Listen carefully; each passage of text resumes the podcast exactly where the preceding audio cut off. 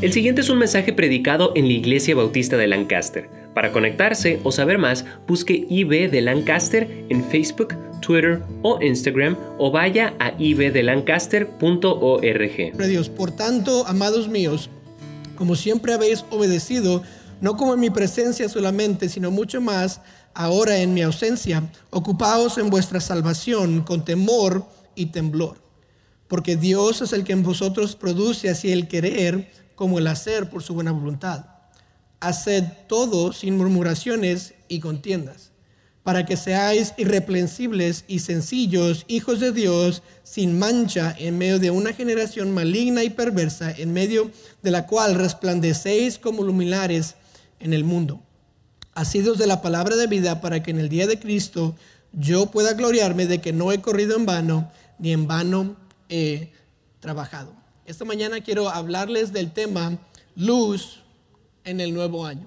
Luz en el nuevo año. Oremos juntos. Señor, te pido que esta mañana estés conmigo mientras abro la palabra de Dios y predico. Señor, te pido que tú uses tu palabra, que al momento de que digas algo, que las personas que están escuchando, que ellos respondan, que tu Espíritu Santo les toque. Señor, ayúdanos a escucharte a ti, a tu Espíritu Santo. Señor, te pido que lo que diga hoy sea para edificación de los oyentes.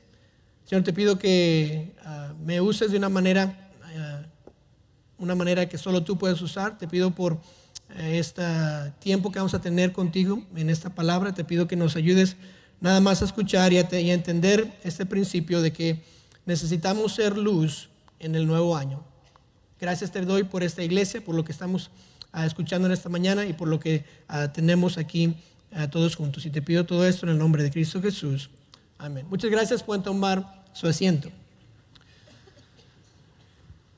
Dios nos ha llamado a ser luz en el mundo. Dice Mateo 5:14, dice, vosotros sois la luz del mundo. Hay una compañía que se llama Lumen Aid. Lumen Aid. Esa compañía comenzó después del terremoto en Haití en el 2010.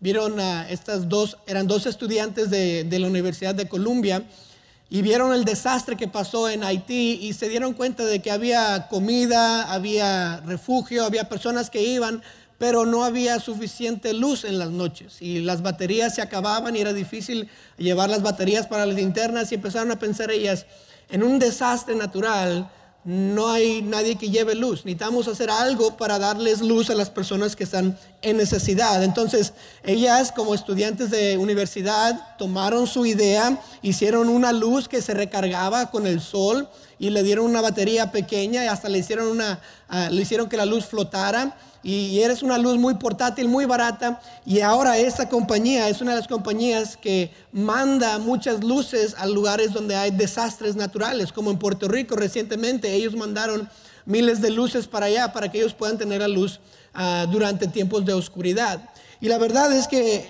eh, nosotros no apreciamos la importancia de la luz porque siempre la tenemos yo la tengo, entonces no la aprecio como alguien que no la tiene. Cuando hay una tormenta, lo primero que se va es la luz. Y ahí es cuando decimos, ah, necesito luz, necesito luz. Si estas personas ah, sufren tal vez por desastres, las, personas que sufren por estos desastres reconocen que qué tan importante es la luz, especialmente cuando se pone el sol. Y ya cuando se pone el sol, tienen que buscar alguna manera de ah, tomar una luz o tener algo de luz. Si Dios quiere que usted y yo seamos la luz espiritual en un mundo en tinieblas espirituales. Igual como esta luz en tiempos de desastre, usted y yo debemos ser la luz que las personas buscan. Como cristianos no podemos y no debemos ocultar la luz que Dios nos ha dado. Debemos de brillar. ¿sí? En Mateo 5:16 continúa y dice, así alumbre vuestra luz delante de los hombres para que vean vuestras buenas obras y glorifiquen a vuestro Padre que está en los cielos. Dios quiere que su luz, que mi luz, brille de tal manera que las personas me puedan ver y glorificar a Dios Padre. Entonces, ¿qué tan importante es esto que brillemos? Nota el versículo 15 que dice, dice, para que seáis irreprensibles y sencillos hijos de Dios, sin mancha en medio de una generación maligna y perversa. Sí, es muy importante que usted y yo brillemos porque estamos en medio de una generación maligna y perversa. La, palabra generación no está hablando de una generación así de, 10 a 20 años, está hablando de la, del mundo alrededor. Y dice, en nuestro mundo alrededor tenemos que brillar de tal manera porque el mundo es maligno, es perverso. ¿sí? No, no, no sé si se ha dado cuenta usted, pero nuestro mundo actual es malo y perverso. Si usted ve cualquier anuncio en la televisión, usted va a reconocer que ah, siempre y la mayoría de estos anuncios tienen referencias sexuales. Aunque están hablando de una hamburguesa, están hablando de otra cosa. El shows y las películas que se ven y que se promueven incluyen malas palabras, fornicación, drogas, falta de respeto a las autoridades. Los letreros y los rótulos en los caminos ah, contienen a personas inmodestamente vestidas. Los noticieros están llenos de maldad tras maldad. Escucha usted que este, este maestro abusó de este niño, que este papá mató a su hijo, que este hijo mató a su papá, ah, y, personas matando a policías y no puede saber y reconocer que nuestro mundo es malvado y perverso. Yo, yo no creo que le tengo que convencer de esto, creo que usted ya lo sabe. Entonces, ¿qué hacemos? Es simple, hay que brillar. El mundo es perverso, el mundo es malo. ¿Qué es lo que usted y yo como cristianos necesitamos hacer? Necesitamos brillar. Entre más oscura la noche, más brilla la luz. Y su luz y mi luz puede brillar más grande en estos tiempos que cualquier otro tiempo. Si la oportunidad de ser grandes testigos de Dios, grandes luces para Dios es hoy. Si solo fuéramos lo que Dios nos pidiera que fuéramos, haríamos una gran diferencia en este mundo. Porque usted y yo necesitamos ser luz. Yo no sé usted, pero yo personalmente, yo quiero hacer una diferencia para Dios en este mundo. Yo no me quiero quedar ah, sin hacer nada esperando que alguien más haga a lo que Dios me ha pedido a mí hacer. Yo quiero ser una luz. Espero que usted desee lo mismo. Entonces la pregunta sale, ¿cómo puedo ser una luz en el año nuevo? ¿Cómo puedo ser una luz en medio de tanta oscuridad? El año comienza mañana, usted puede comenzar desde hoy en la tarde y todo el año ser la luz que Dios quiere que sea. ¿Cómo lo puedo hacer? Note tres pasos para brillar en el año nuevo. Este pasaje nos da tres pasos que podemos usar, que podemos tomar para brillar en este nuevo año. Versículo 12, note lo que dice. Por tanto, amados míos, como siempre habéis obedecido, no como en mi presencia solamente, sino mucho más ahora en mi ausencia, note lo que dice, ocupaos en vuestra salvación con temor y temblor, ocupados en vuestra salvación. Entonces hay que preguntarnos, ¿cuál salvación? ¿De qué se tienen que ocupar? ¿Cuál salvación se tienen que ocupar? Pues ah, Pablo estaba hablando de aceptar a Jesús como su Salvador. Estaba hablando de cuando estos filipenses tomaron la decisión de aceptar a Jesús como Salvador. Y usted me pregunta, ¿cómo sabe eso, hermano González? Pues mire, Mateo 1.21 dice, y dará a luz un hijo y llamarás a su nombre Jesús, porque él salvará a su pueblo de sus pecados. Obviamente Jesús en la Biblia es el Salvador y, él, y Pablo estaba haciendo referencia a que estos filipenses habían aceptado a Jesús como su Salvador. Uh, Juan 3:16 dice, porque de tal manera amó Dios al mundo que ha dado a su Hijo unigénito para que todo aquel que en él crea no se pierda, mas tenga vida eterna. Estos filipenses habían aceptado el amor de Dios, habían aceptado a Jesús, a, Cristo como su único y suficiente Salvador. ¿Y por qué es tan importante a primero obtener la luz o recibir a Jesús como Salvador primero si uno quiere brillar? Porque Juan 8:12 dice esto. Otra vez Jesús les habló diciendo, yo soy la luz del mundo. El que me sigue no andará en tinieblas, sino que tendrá luz de la vida. ¿Por qué es tan importante recibir a Jesús para ser luz? Porque Jesús es la luz. Juan 12, 46 dice, yo, la luz, he venido al mundo, hablando Jesús, hablando, para que todo aquel que cree en mí no permanezca en tinieblas.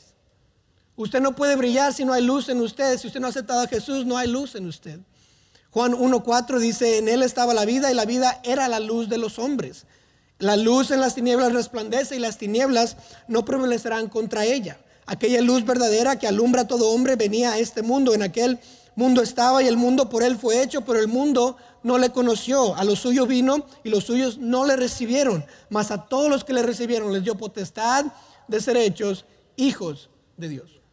Jesús es la luz. Usted y yo no tenemos nada bueno en nosotros. Por eso no podemos brillar. Romanos 3.10 lo dice así, en, hablando acerca de nosotros. Como está escrito, no hay justo ni a uno. No hay quien entienda, no hay quien busque a Dios. Todos se desvían, se desviaron, a se hicieron inútiles. No hay quien haga lo bueno, no hay ni siquiera uno. Y luego el versículo 23 de Romanos 3 dice, por cuanto todos pecaron y están destituidos de la gloria de Dios. ¿Por qué es que usted sin Jesús no puede brillar? Porque no hay luz en usted. Porque usted y yo somos pecadores. Usted y yo estamos manchados. Usted y yo estamos marcados. No podemos brillar por la suciedad que está en nosotros. Y aquí está lo más bueno de todo. Que Jesús solamente salva a pecadores. ¿Es usted un pecador? Yo soy pecador. Entonces Jesús le puede salvar. Entonces si Jesús le puede salvar, usted puede tener la luz y ahí puede comenzar a brillar. Jesús es la luz y sin Él no somos nada. Es como hablamos del foco.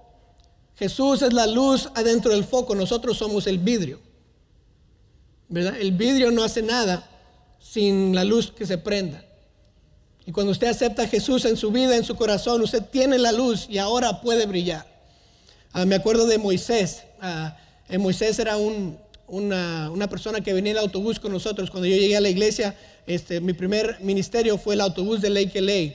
Y conocí a Moisés en la, ruta de autobús. Y un tiempo pasó y este, hablé con Moisés y me dice, hey, necesito un ride para ir a apagar mis, ah, la luz de la casa. Entonces le di un ride de Lake LA hasta quién sabe dónde en Palmdale y luego regresamos a Lake LA. Y al, y al regresar a Lake LA, le estaba preguntando, oye, ¿ya has venido mucho a la iglesia? Este, ¿Eres salvo? Si murieras hoy, ¿a dónde iría tu alma? Y dice, pues creo que al cielo, pero la verdad no, no estoy seguro. Y dije, ¿por qué no estás seguro? Dice, es que, es que no soy suficientemente bueno para, para aceptar a Jesús todavía. Y me paré y le dije, mira, no tienes que ser bueno para aceptar a Jesús. Jesús es el que te cambia y te hace bueno.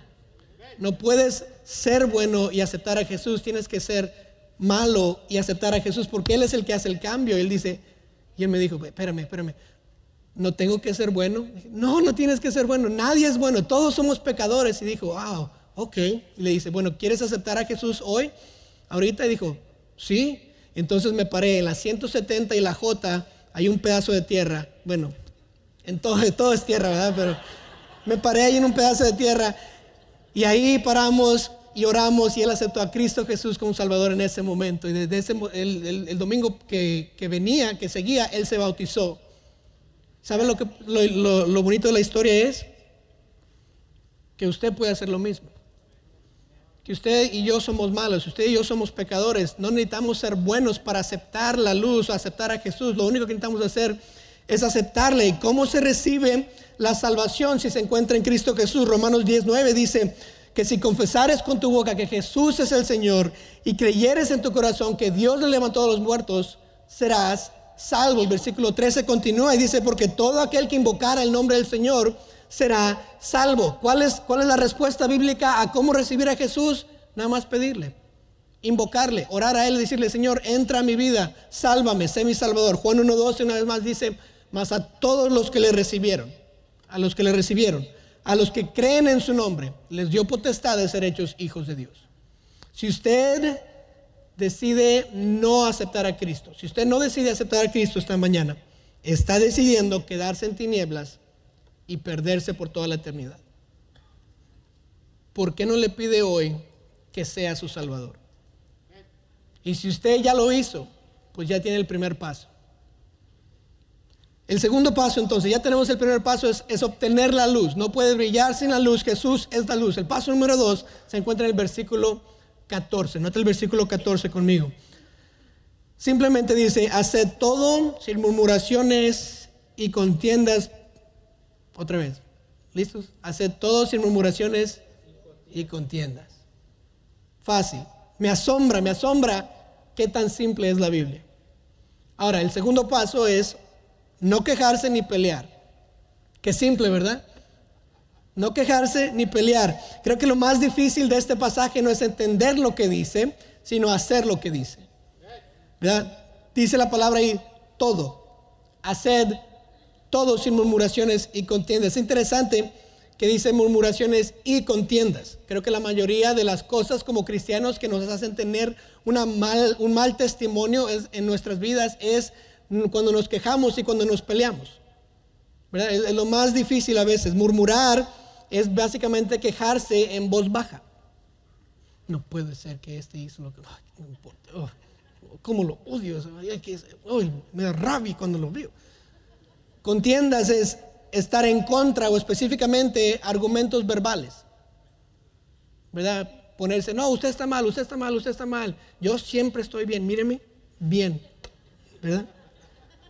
Argumentos verbales, ah, murmurar y contiendas. Entonces es quejarse y pelear, quejarse y pelear. Si dejamos de hacer eso, vamos a brillar. Uno, uh, 1 de Pedro 2.12 dice, manteniendo vuestra manera de vivir entre los gentiles para que en lo que murmuran de vosotros como de malhechores, glorifiquen a Dios en el día de la visitación, noten al considerar vuestras buenas obras. Ellos necesitan considerar nuestras buenas obras. Uno no puede hacer buenas obras y a la misma vez estar quejándose y pelear. No, no, no, no, no, no hay conjunto, no se, no se juntan eso. No puedo pelearme y quejar y tener buenas obras y que el mundo diga, ah, qué bonito cristiano. Qué bonito seguidor de Jesús. No, no existe eso, eso no cuadra. Uh, Efesios 4:29 dice, ninguna palabra corrompida salga de vuestra boca, sino lo que sea bueno para la edificación, pero para necesaria edificación, a fin de dar gracia a los oyentes. Note, la Biblia siempre dice, nada corrompido salga de vuestra boca, quejándose y pelearnos verbalmente siempre es algo malo que sale de nuestra boca, no, es algo corrompido, no puede ser. Así es la condición humana, ¿verdad? Todos se quejan, todos se pelean. Ah, todos, todos son así. En el trabajo, todos se quejan del jefe, todos se quejan del cuate, todos se quejan de aquel. ¿Verdad? En, los noticieros, todos se quejan del presidente, del gobierno, todos se quejan de todo. En, el YouTube, cualquier persona se queja de todo, ¿verdad? Este, usted se va a Facebook y Twitter, todo lo que hace la gente se queja, ¿verdad? No puede ser que este hizo y le hacen send y ya. ¿Por qué? Porque todos son así. Entonces, queremos creo que como humanos queremos ganar, queremos ser los más inteligentes, queremos ser el mero, mero sabor ranchero, ¿verdad? Todos queremos ser el, número uno. ¿Y cómo lo hacemos? Nos quejamos y nos peleamos con todo el mundo. Pero si todos son así en el mundo, ¿por qué nosotros somos así? Si el mundo es así, ¿por qué usted y yo somos así?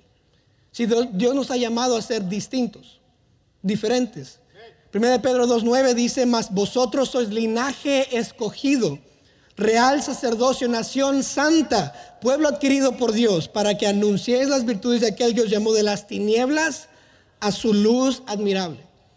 Dios nos llamó a usted y a mí a ser distintos y no podemos ser distintos si nos quejamos y nos peleamos.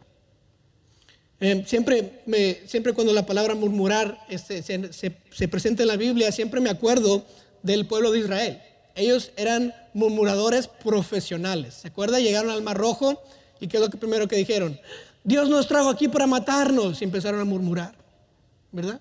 Después Dios los, libró de ahí, después están en el desierto y ¿qué dicen los, los israelitas? Dios nos trajo aquí para matarnos y empiezan a murmurar otra vez. No aprendieron la lección y después, antes de entrar a la tierra prometida, están murmurando.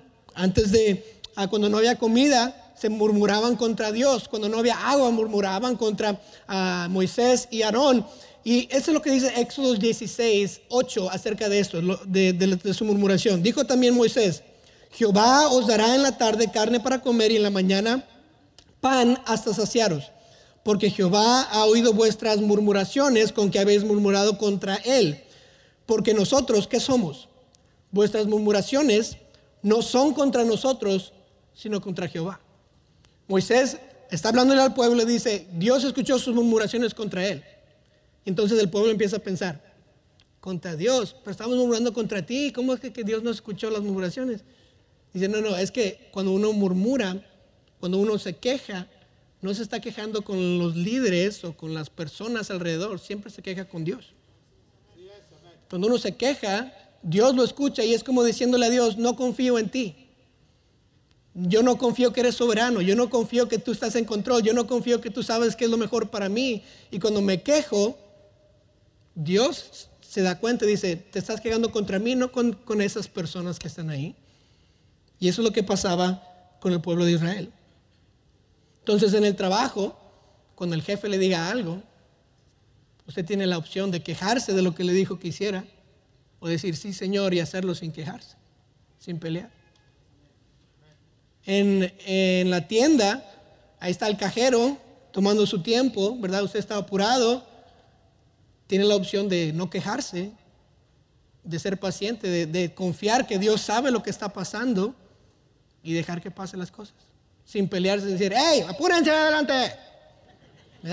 Me acuerdo como mi tía siempre, mi tía, mi tía Blanca, cuando manejaba yo con ella, tenía como unos 10 años tal vez y siempre manejaba. Y mi tía siempre en México, en Monterrey, se metía un carro, una, una camioneta, lo que fuera. No importaba si era un bochito o un camión grande. Bestia, decía. ¿Por qué se metió? Siempre decía, mira esta bestia, no puede ser. Siempre se quejaba. Pero así somos, ¿no? En la carretera, ¿qué hacemos? Ah, no puede, mira cómo está manejando, aquel no puede ser. ¿Por qué? Porque somos así. Entonces tenemos la opción de quejarnos de lo que está pasando o confiar en Dios. O de no pelear. Tal vez en, su casa puede estar, puede quejarse contra su esposo o su esposa o puede dejar dárselo a Dios. Puede quejarse con sus niños o hijos, pueden quejarse con sus, con sus padres o no pueden quejarse. ¿Y cómo cambiaría el mundo o nuestros hogares si no nos quejáramos, si no nos peleáramos, si no fuéramos como el mundo, si fuéramos, como dice la Biblia, hace todo sin murmuraciones y contiendas? En la iglesia, ¿cómo sería la iglesia diferente si usted no se quejara de la guardería o de que no le dieron de comer a mi niño o que el niño le mordió a mi niño o que no le dieron chocolate? ¿Verdad? O eh, no puede ser que el Ujier me sentó aquí, yo no quería sentarme aquí, mírame que no puede ser, no me esté... El estacionamiento, no se diga del estacionamiento, ¿verdad? El hermano no me quiso meter allá porque yo quería pararme aquí. No, no, no. Pero ¿qué tal si hacemos todos sin murmuraciones y contiendas? ¿Cómo sería todo? Sería todo diferente. ¿Qué pasaría si cristianos no se quejaran ni se pelearan? ¿Cree que usted que el mundo sería diferente? Yo creo que sí. Yo creo que usted brillaría tanto como el sol en el mundo si usted no se quejara ni se peleara. Sería algo completamente radical, algo completamente diferente que nadie lo puede esperar. Porque entonces, ¿por qué entonces nos quejamos? Si es tan simple el mandamiento, porque si, si, si queremos brillar tanto, ¿por qué nos quejamos de todas maneras? Yo creo que el simple hecho es que mi carne le gusta. ¿Verdad? Yo quiero ser el más inteligente, yo quiero ser el número uno, yo quiero que todos sepan que yo soy más inteligente que el jefe, entonces me voy a quejar contra el jefe. Pero no con él, sino con los, con los otros de acá. ¿Por qué? Porque yo soy más inteligente. Es que mi esposo no sabe, mi esposa no sabe, por eso me voy a quejar contra él. Es que la persona ahí en la, iglesia no sabe, por eso me voy a quejar. Entonces todo regresa al yo. Todo tiene que ver con yo. Yo me quejo porque yo sé mejor y yo, yo lo haría diferente y yo soy más inteligente, etcétera, etcétera. Entonces, ¿por qué no se compromete hoy usted, este año, a no murmurar, a no pelear? A decir, Dios, tú estás en control, yo te voy a dejar a ti estar en control y voy a hacer lo que tú me has mandado. Y ya puedo escuchar tal vez la mente de, usted, de algunos de ustedes, ¿verdad? Diciendo, hermano, es muy difícil. Si usted conociera a mi jefe, híjole, ah. bueno, lo bueno es que hay un paso más, ¿verdad? Si usted dice, es muy difícil, note el paso número 3, versículo 13. Versículo 13 dice, porque Dios es el que en vosotros produce así el querer como el hacer por su buena voluntad. Entonces, si usted ha estado aquí escuchando, escuchándome hablar, escuchando la palabra de Dios, si usted es un cristiano y usted tiene a Jesús en su corazón, tal vez Dios le ha puesto en su corazón ahorita decir, no, no tengo que murmurar, no debo de murmurar el próximo año. ¿Sabe? Dios le puso ese querer en su, en su corazón. Yo no fui, fue Dios. Dios es el que produce en vosotros el querer como el hacer. Entonces, si usted dice, yo quiero hacer eso, ¿Sabe qué, Dios va a hacer? Dios lo va a hacer. Pero aquí está el paso número tres, es confiar en Dios. Hay que confiar en Dios. No nada más puede decir, oh, se va, a hacer. No, hay que confiar en Dios. Porque Él produce el querer como el hacer. Si Él lo produce, Él quiere que usted brille aún más que usted quiere brillar solo. ¿Me expliqué? Más o menos, ¿verdad? Digamos, Él quiere que usted brille más, ah, más aún que usted quiere brillar solo. Yo quiero brillar, Él quiere que usted brille más. El secreto nunca se ha encontrado en mí, en lo que yo puedo hacer. El secreto siempre se ha encontrado en Dios. Dios tiene una buena voluntad y Él le incluye a usted en esa buena voluntad. Entonces Él quiere que usted no murmure ni, ni tenga contiendas y va a producir en usted el querer como el hacer. Sí es muy importante reconocer que el que produce lo bueno en mí es la luz que vive en mí. Por eso es muy importante obtener la luz, aceptar a Jesús primero, porque ya que tengo la luz, Él produce en mí el querer como el hacer. Lo único que tengo que hacer es permitirle controlarme. Y si Él me controla, yo puedo hacer lo que la Biblia dice. Porque Él produce el, querer como el hacer. Efesios 5:18 dice esto, antes bien, sed llenos del Espíritu. Está hablando del control que Dios tiene en nuestras vidas. Dios quiere controlarme y yo necesito, necesito darle permiso a Él que me controle en mi boca, en mis pensamientos. Dios siempre ha querido obrar a través de nosotros, nunca ha querido que nosotros hagamos la obra. Siempre quiere obrar a través de nosotros. Filipenses 1.6 lo dice así, estando persuadido de esto, que el que comenzó en vosotros la buena obra, la perfeccionará hasta el día de Jesucristo. Él la comenzó, Él la perfeccionará, Él la completará, Él le va a dar a usted la manera de hacerlo. Cuando recibimos a Jesús como nuestro Salvador, obtenemos la luz y desde ese momento Él ha querido tomar control de nuestras vidas. Galatas 2.20 lo dice así, con Cristo estoy juntamente crucificado y ya no vivo yo, más vive Cristo en mí. Y la vida que vivo en la carne la vivo en la fe del Hijo de Dios, el cual me amó y se entregó a sí mismo por mí. Desde que yo fui salvo, Jesús ha querido controlarme y Él ha estado en mi vida. Y lo único que tengo que hacer yo es dejarle a Él controlarme, confiar en Él, saber que Él lo puede hacer. Es como decir que yo soy el guante y Dios es la mano. Sería ilógico para mí decir, mira lo que hizo mi guante, cómo recogió este pedazo de papel. Usted, diría, no, no, el guante no hizo nada. La mano recogió el, el papel. Dios es así, Dios es la mano, yo soy el guante. Otra manera de ponerlo es, yo soy una herramienta, Dios es el constructor. Sería ridículo decir que el martillo eh, le pegó al, al ¿verdad? a lo que sea. ¿Cómo se dice? Clavo, gracias hermano. Yo estaba diciendo, le iba a decir la nail, pero no, ¿verdad? Eso no, eso, no es bueno. El clavo, ¿verdad? El martillo le pega al clavo. Claro que no, yo le pegué al clavo y usé el martillo. ¿Verdad? Dios es el constructor, yo soy la herramienta. Dios es la mano, yo soy el guante. Si yo dejo que Dios me use, Dios puede hacer algo tremendo en mi vida y Él puede que yo brille de una manera espectacular en este mundo. Entonces, ¿cómo confío en Dios? Confíe que Dios le va a dar las fuerzas para no quejarse ni pelear este año. Tiene que confiar. Confíe que Dios le va a ayudar a sobrepasar todo lo que piensa que no puede sobrepasar. Confíe que Dios quiere que todos le conozcan y que le va a usar a usted para que le conozcan. Confíe que Dios va a producir en usted el deseo de hacerlo y la manera por la cual hacerlo. Nada más tiene que confiar. ¿Por qué? Porque Dios es el que en vosotros produce el querer como el hacer. Si confía en Dios, va a poder hacerlo. Si no confía en Dios, no lo va a poder hacer. Si usted cree que yo personalmente tengo que hacerlo, nunca lo va a lograr. Solamente tiene que hacerlo. Entonces, esta mañana, tres pasos. ¿Cómo vamos a tener un año de luz? ¿Cómo es que usted puede brillar de tal manera que Dios lo puede usar y usted puede y la gente puede glorificar a Dios por lo que usted hace? Es simple. No murmurar, no contender, no quejarnos, no pelearnos. ¿Cómo lo va a hacer? ¿Cómo es que dice? Es muy difícil. Dios produce el hacer, perdón, el querer como el hacer. Si usted confía que Dios lo va a hacer, Dios lo puede hacer y le puede usar a usted.